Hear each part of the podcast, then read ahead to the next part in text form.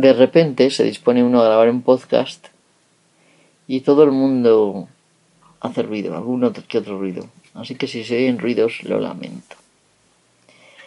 Bueno, este es un nuevo podcast, un nuevo episodio del podcast Reality Cracking. Y los temas que vamos a tratar hoy son eh, M, es decir, eh, la extensión para encriptar contenido, encriptar medios eh, en HTML5, en HTML5, ¿vale? Y por otro lado vamos a hablar un poco de la neutralidad de la red, que parece ser que está sufriendo los más duros ataques en, Estados Unidos.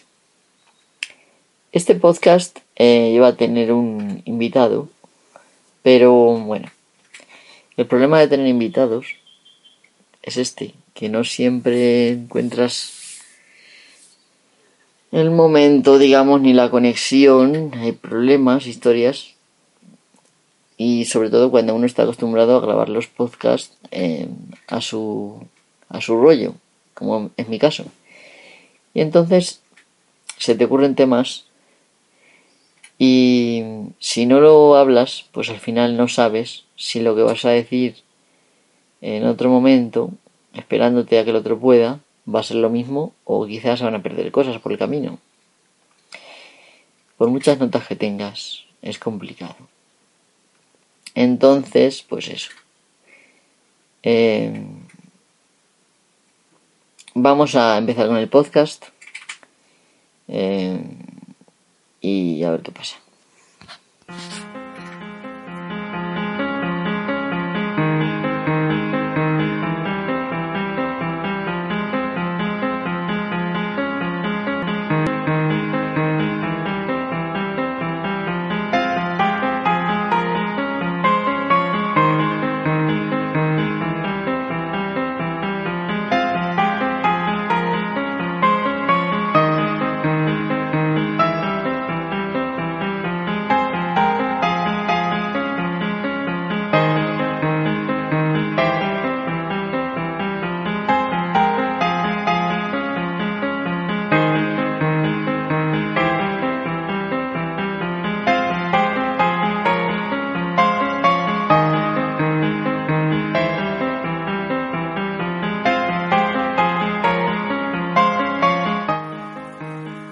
Vamos a ir cortando esto y voy aquí sí para intentar evitar sonidos de estática. Bueno he grabado ya creo que dos podcasts sobre M y este es el tercero. Y la razón por la que lo grabo es porque si te vas a, a la doble a la W3C W3C vale das la página de la W3C o buscas M directamente EME e en mayúsculas en Google o en cualquier buscador, em, pues vas a encontrar que eh, la especificación de Encrypted eh, Media Extensions resulta de extensión resulta que ya está em, ha dado un paso más. Vaya hombre, mirad aquí a la calle. Ha dado un paso más y ahora se encuentra como eh, estándar propuesto para su aprobación por parte del consorcio de la web. ¿Qué significa estándar propuesto? Bueno, todas las especificaciones, una especificación no es sino un documento en el cual eh, entre varios, eh, digamos, agentes, vamos a decirlo agentes, pueden ser personas de empresas, en fin, Em, eh, escriben un documento en el cual se define cómo va a funcionar ese mecanismo. ¿Vale? En este caso un mecanismo que sirve para eh, el streaming de contenido protegido. En principio para esto va a ser. Entonces, em, perdón, em, una especificación es un documento bastante largo, normalmente bastante largo, a veces no es tan largo, pero sí, normalmente este largo, en el que se define la interacción, todos los detalles posibles sobre cómo va a funcionar esto y detalles internos para que luego un programador coja esto y lo implemente, lo programe, digamos, y se lo codifique y se quede ya un programa eh, que sea capaz de, de seguir la especificación, ¿vale? Entonces, esto es una especificación. Entonces, las especificaciones em, de este tipo, que muchas, ¿vale? Em, versan sobre todos los aspectos de, del estándar HTML en, diferentes, divididos en diferentes partes. Em, y, en fin, eh, puesto que es un, un estándar complejo, en lugar de ser un solo documento, son muchos documentos divididos en muchas secciones, en fin. Entonces este es como una especie de añadido HTML5, em, el cual en realidad ya está implementado por casi todos los navegadores, incluido Firefox, Mozilla Firefox, aunque Mozilla es una fundación sin ánimo de lucro y por lo tanto pues carece de intereses económicos eh, hasta cierto punto. Entonces, em, ¿qué pasa?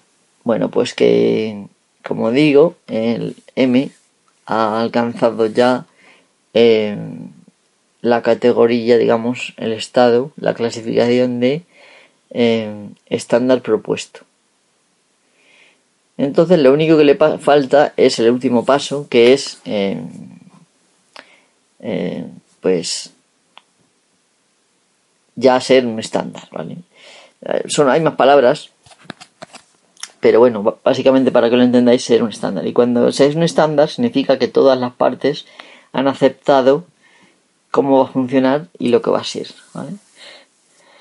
Ya sé que he hablado varias veces, pero mucha gente a lo mejor escucha por primera vez este podcast hablar de este tema y tendré que hablar un poco en general del tema este, ¿no? Pues básicamente eh, M define eh, un sistema en el cual eh, se puede enviar al navegador contenido protegido y especifica la forma, digamos, los métodos en los cuales busca localmente dentro del propio navegador distintos métodos de encriptación y desencriptación y elige uno y lo utiliza para una eh, continuo, digamos, comunicación con el servidor, con una aplicación que nos envíe, digamos, eh, por ejemplo, vídeo en streaming, que se vaya recibiendo encriptado y se vaya desencriptando y, reproduciéndose conforme llega.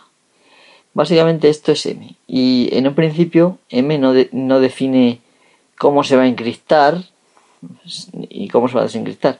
Solamente eh, de los distintos tipos de encriptación que puede haber, eh, y que se metan en, las implementaciones de los navegadores.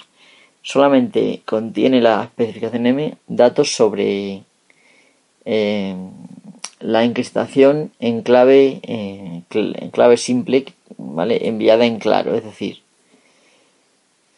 llega la clave sin ningún tipo de, de cifrado, ni siquiera SHA1 por ejemplo, y ese el, el digamos la aplicación que se ejecuta en tu ordenador la recibe y empieza a, desencriptar, ¿vale? Básicamente esta extensión define una serie de nuevos métodos, eh, funciones en JavaScript, ¿vale? el resto de lo que se quede fuera del ámbito de esta especificación eh, se tiene que ocupar la aplicación. Por ejemplo, la identificación del usuario, Em, la validación del usuario, la validación de que el contenido de ese usuario tiene permiso para verlo y ese tipo de cosas, se queda desde el punto de vista de la aplicación del servidor, por ejemplo Netflix o cualquier otro. Básicamente, pues Netflix es un elemento líder, un elemento importante, puesto que forma parte de los que están trabajando en ello y los que han hecho presión, aunque no solo Netflix, Netflix en realidad está en el medio de la de la polémica, puesto que por una parte él quiere eh, poder distribuir toda clase de contenido, bueno, toda clase de publicaciones y obras le hace series, películas, tal.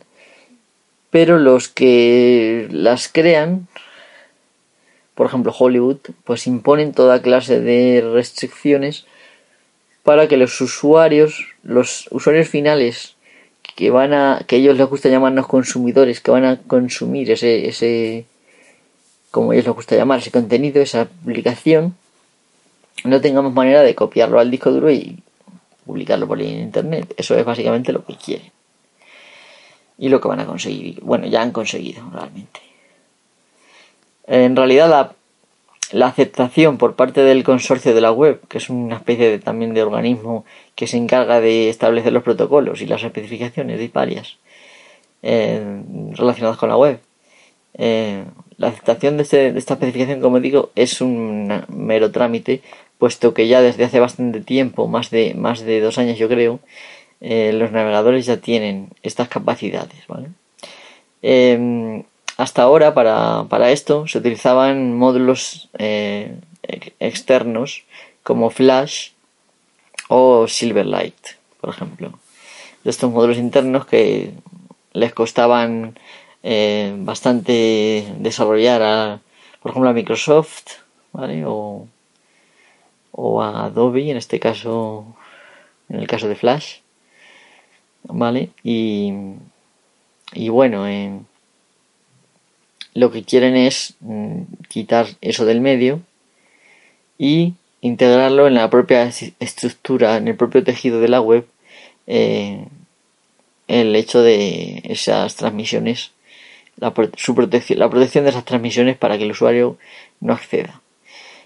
Para eso eh, aparte de la especificación de M, tiene que haber módulos de desencriptación de contenido que se comuniquen eh, a través de la especificación con el, digamos, internamente con el JavaScript para que efectivamente se, se desencripte el contenido, ¿vale? Y esto se hace a través de módulos que ya van a estar en el navegador, es decir, no son módulos que tú quitas o pones, con lo cual se prestan a manipulación indeseada por parte de estas grandes organizaciones, eh, de estas mafias, podría decirse.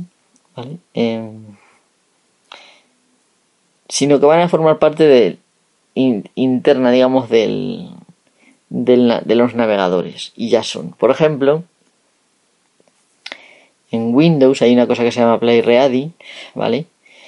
que no es ni más ni menos que DRM y parte de este DRM se dedicará al streaming de contenido protegido eh, desde la web, ¿vale?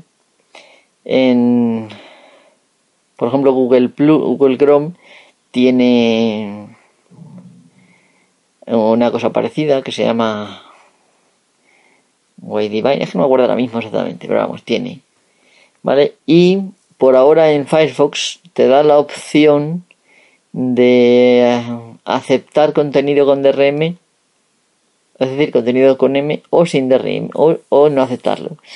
¿Vale?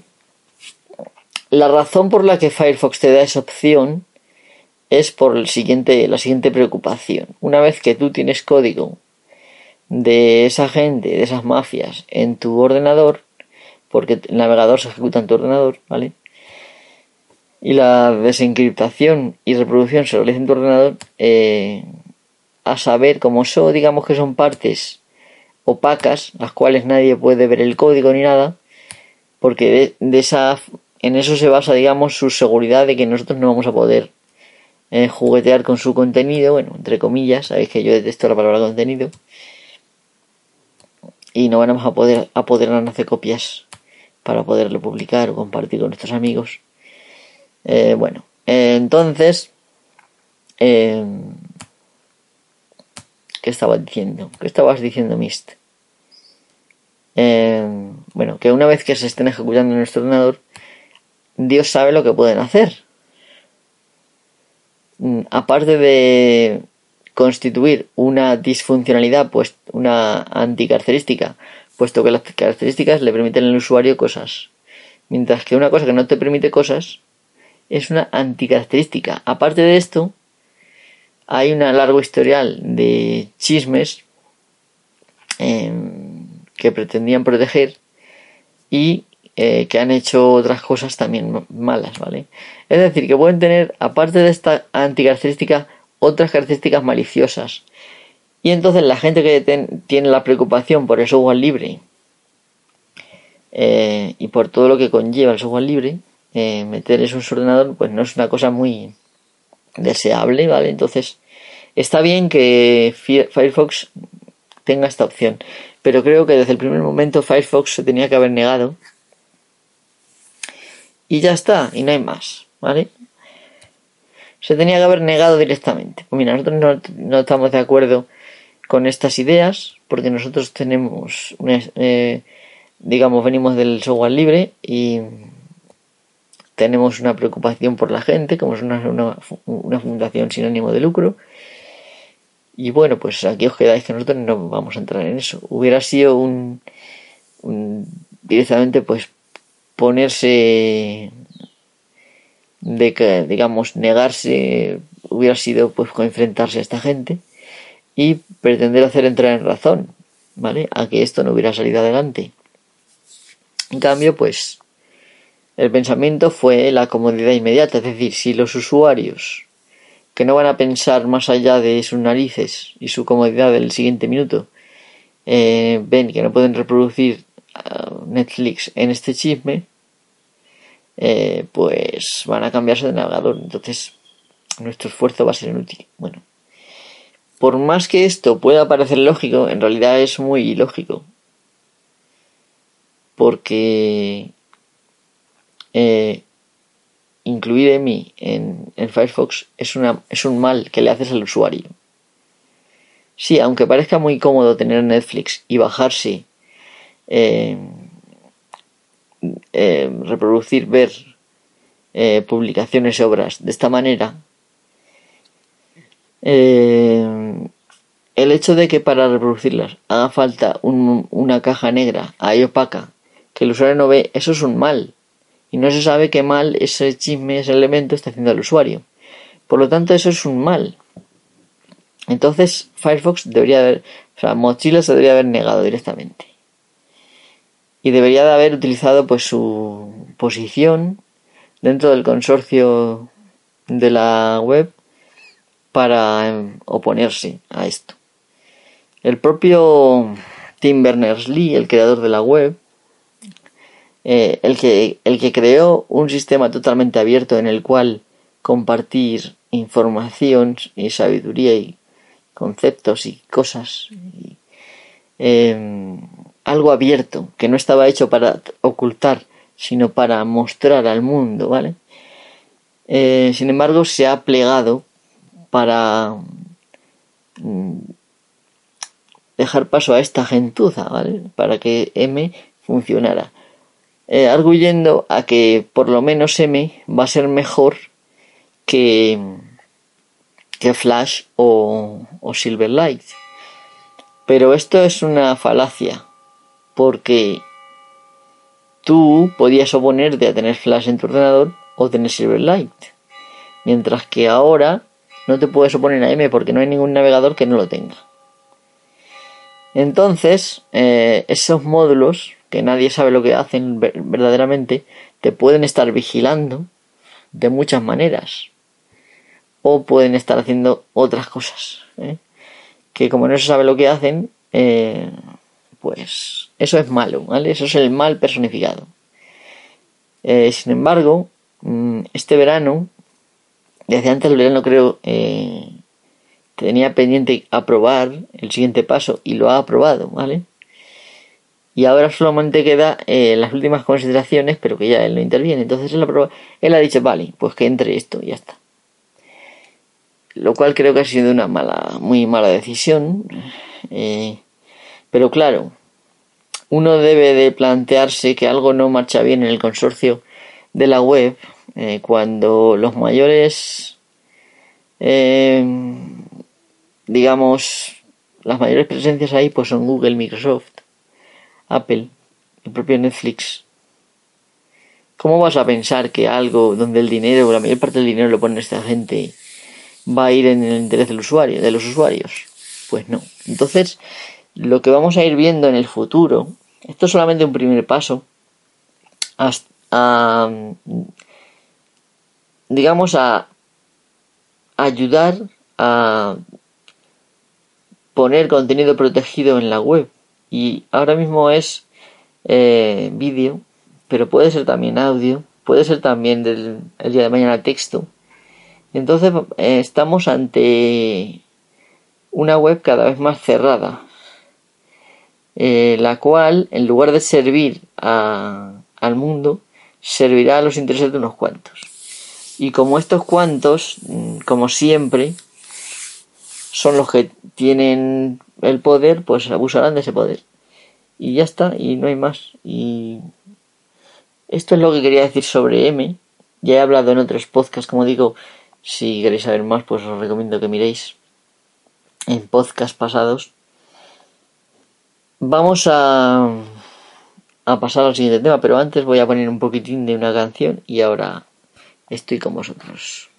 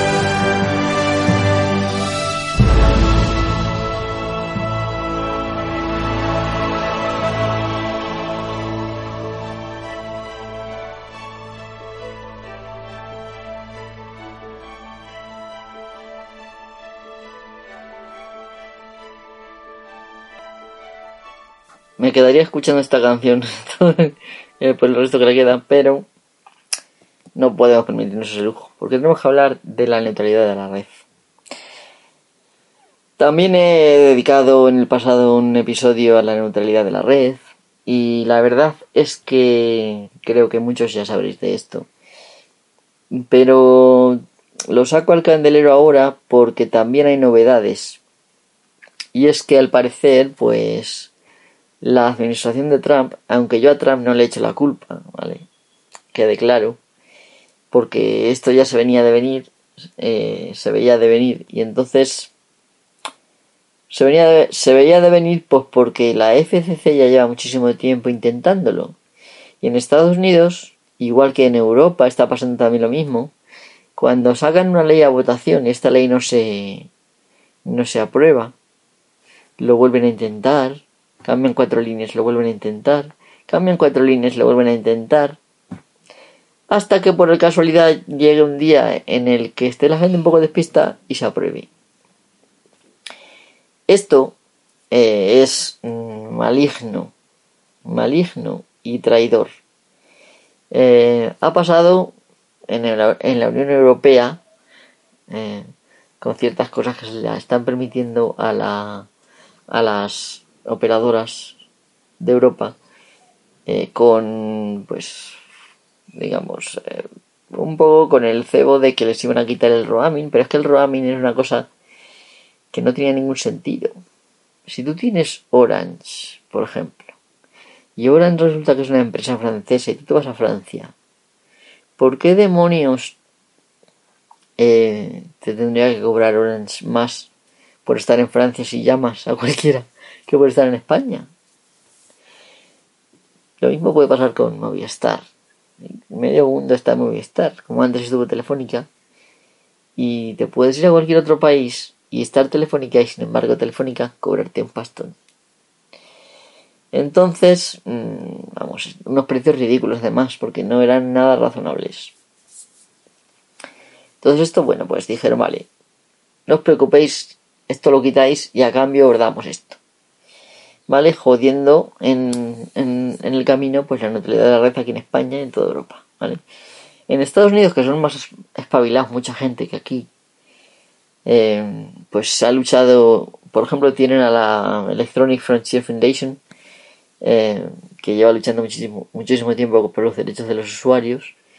Y bueno, eh, eh, llevan muchísimo tiempo luchando y son los que se encargan de, digamos, eh, gracias a las donaciones de la gente, eh, estar al loro de los temas y de movilizar a la gente. Y por esto me he enterado yo, porque digamos que a mí me llegan los avisos de esta gente y me dice, ah, pues está pasando esto, tal. Lo que ha pasado en esta ocasión, después de ni se sabe cuántas veces se ha votado en el Congreso sobre esto de la de la neutralidad de la red y han ha ganado la lógica y la razón y el bien, ahora se han apañado de alguna manera para votar en una especie de habitación cerrada en la cual nadie tiene acceso más que los que van a votar. Eh, perdón. De esta manera, eh, pues claro, planean pues aprobar directamente las medidas que quieren y punto, porque resulta de que a las operadoras mundiales ya no les basta con sangrar a sus clientes, con robarles, porque es directamente lo que hacen. Y bueno, yo lo digo con conocimiento de causa porque a mí me han robado y soy consciente de que estas palabras no le sorprenderán a nadie porque, vamos, eh, el acceso a Internet debería ser gratis y acabársele este negocio eh, directamente nacionalizarse de nuevo, pero bien, en el buen sentido, en el que la gestión se haga con conocimiento de causa. Y no en el sentido de que por ser funcionario te vas a dormir, que no creo que sea el caso de todos los funcionarios. ¿Vale? Porque, por ejemplo, tenemos a mucha gente en correo, por ejemplo, en, en, hospitales, son funcionarios, enfermeras, médicos, y no se están durmiendo en las laureles, ¿vale? Esto no es así. El problema principal lo tienen los, son los políticos, que no hacen nada más que entrometerse y fastidiarlo todo. Pero si hubiera alguna manera de verdaderamente traer un gobierno decente, lo mejor sería, por ejemplo, la electricidad, los transportes, eh, la sanidad y las, las conectividades, las comunicaciones, todo esto debería estar nacionalizado. Todo esto y probablemente mucho más, que ahora mismo no caigo porque no estoy pensando en eso. Eh, si todo funcionara bien, como ha funcionado en el pasado, no olvidemos.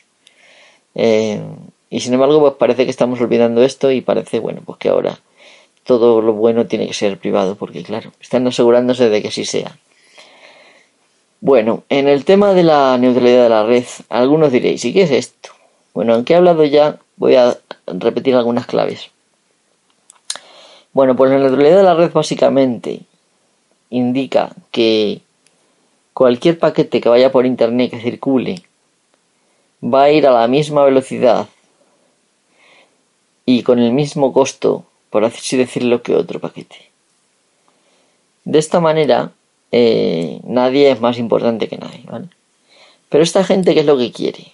Pues, como he dicho, no solamente continuar robándole a los usuarios y cobrarle precios totalmente abusivos y ridículos eh, y quieren eh, cobrarle también a, a, los que ofrecen ese contenido, eh, digamos, a los que están detrás de Internet, ¿vale?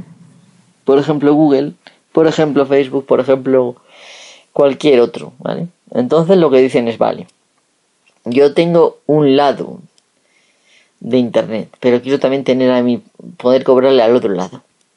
¿Por qué? Porque bueno, yo le cobro a este por acceder a internet, pero yo olvido momentáneamente eso y le digo, no, no, es que tú, Facebook, también vas a pasar al usuario. Si quieres pasar a mis usuarios, me vas a pagar a mí tanto. ¿Vale? Em, esto es lo que quieren, básicamente.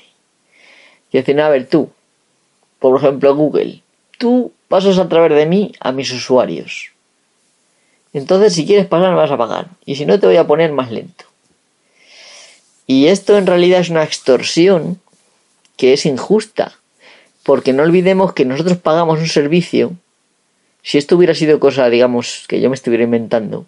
Pero llevamos ya muchos años pagando por un servicio que nos dé acceso a Internet. Para que también ahora digan, no, no, es que nosotros os traemos a los usuarios y por lo tanto tenéis que pagarnos por esos usuarios que os traemos.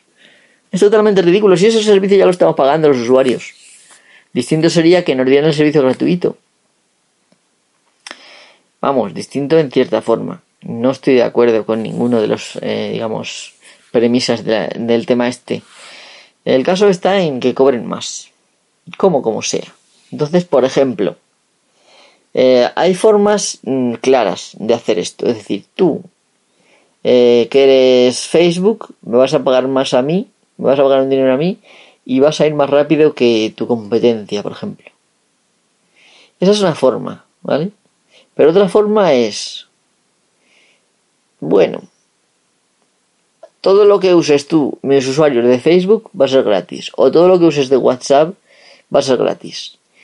En realidad esto está diciendo WhatsApp y Facebook me han dado una pasta y entonces me interesa que vayas por aquí. Por lo tanto, estás, digamos, desviando eh, lo que los usuarios pudieran hacer jugando con la libertad del usuario y forzándole a preferir unos servicios frente a otros. Lo cual es un es un papel que no le corresponde a las operadoras, que deberían ser meros eh, eh, lugares de paso transparentes, sin ningún, sin tener ellos ningún tipo de interacción con lo que pasa a través de sus, mm, sus cables, ¿vale? Entonces, lo que se llama el zero rating es esto. Que yo, por ejemplo, le digo a mis usuarios todo lo que va, todo lo que os comuniquéis con Facebook, gratis. Entonces el usuario, como no tiene en la cabeza más que ahorrarse dinero en un principio porque le están abusando muchísimo y robando directamente, ¿qué hace? Ah, pues voy a consumir más datos de Facebook. Ah, mira, pues por Facebook también me puedo comunicar con este. Ah, pues por aquí voy a comunicar. Entonces están desviando a la gente eh, a beneficiar a unos servicios frente a otros. Y esto es muy peligroso. Por ejemplo, eh, para la innovación. ¿vale? Imaginaros que yo soy una empresa nueva, que no tengo donde caerme muerta todavía, y estoy inventando una cosa muy que va a revolucionar dentro de 10 años todo, pero todavía estoy en pañales y no tengo dinero para pagarle a las, a las operadoras. ¿Qué pasa? Que cualquier otro servicio va a tener muchas ventajas y este lo van a enterrar en nada, puesto que no sus datos van a ir muy lentos, va a ser incómodo. Entonces, al fin, es, de esta manera, si esto hubiera sido así, si Internet hubiera sido así en el pasado, no existiría ni, ni YouTube, puesto que YouTube lo compró eh, Google a una, a una pequeña empresa, ni existiría Hotmail, puesto que Microsoft lo compró también a una pequeña empresa, ni existiría Facebook, porque Facebook fue un, eh, un par de, de críos en un día, ni existiría Google, que fueron un par de muchachos en la universidad de Princeton, no me acuerdo ahora mismo exactamente, lo mismo da. No me acuerdo si es de Princeton, Georgetown, no me acuerdo ahora mismo exactamente. Bueno, lo mismo da. El caso es que todo lo que tenemos hoy en día, la mayoría no existiría, la mayoría, casi todo, no existiría si esto, este modelo de negocio que es injusto, puesto que pretender cobrarle a los dos lados de tu cadena, cuando tu oficio ha sido toda la vida de mero mm, punto de paso, como si tú tuvieras un puente de la Edad Media y cobraras el peaje. Es lo mismo.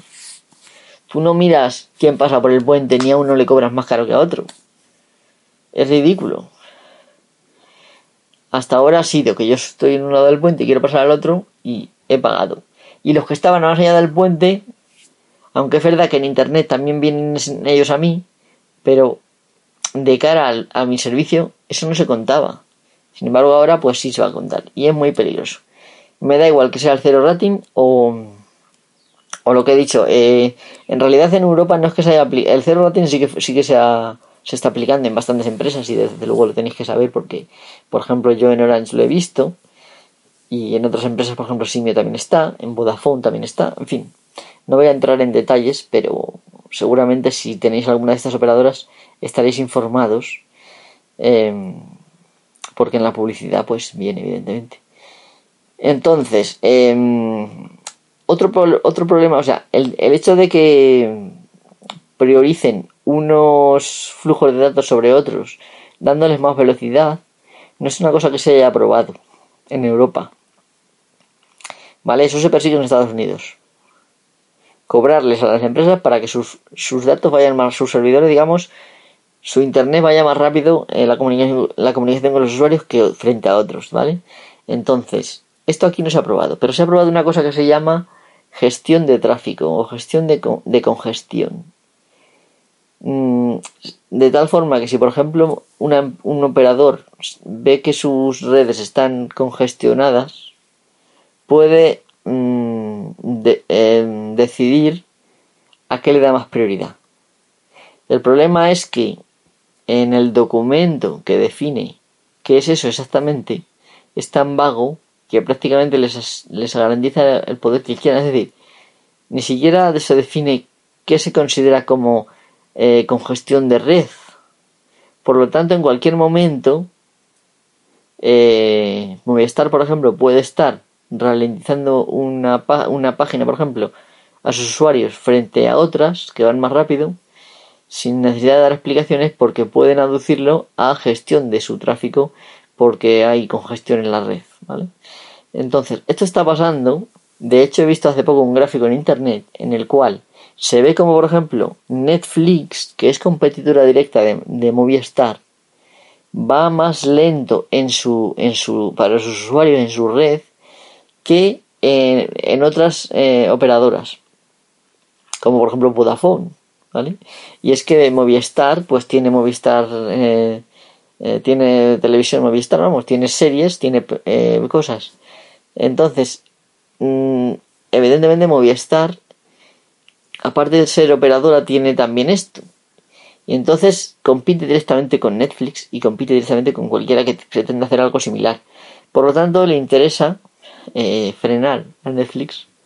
Y entonces sus usuarios, si ven que va muy lento Netflix, se le paran las películas y tal o las series, pues dirán, no, pues yo prefiero Movistar que va mejor. en fin, esto está pasando ya en España. ¿Vale? Otro dirá, pues ¿por qué nos tiene que preocupar lo que hagan en Estados Unidos? Pues nos preocupa lo que hagan en Estados Unidos, porque después de aprobar una ley en Estados Unidos, luego la pueden imponer mediante un tratado eh, de esos supuestamente de libre comercio o para los, eh, inversores, ¿vale? Eh, lo pueden imponer aquí, como han hecho en muchos países. Y eso es muy injusto, ¿vale? No tiene por qué haber ninguna imposición en un país soberano como es España de las leyes de Estados Unidos. Y sin embargo, pues, si finalmente se aprueba el TTIP, eh, que se aprobará, pues veremos cómo la DMCA se impone en España. Por ejemplo, ¿vale? Gracias a que la mafia de Hollywood, por nombrar una de las mafias, ¿vale? Pues resulta de que tiene mucha fuerza y presiona para que esto sea así. Bien, pues hemos cruzado los 40 minutos. He hablado creo que bastante claro. Podría hablar de más cosas, pero vamos a dejar aquí este tema. Eh, y os voy a ir despidiendo, puesto que debería estar durmiendo. Eh, bueno, pues nada, esto ha sido Reality Cracking y gracias por ver este episodio. Eh, nos vemos en el siguiente.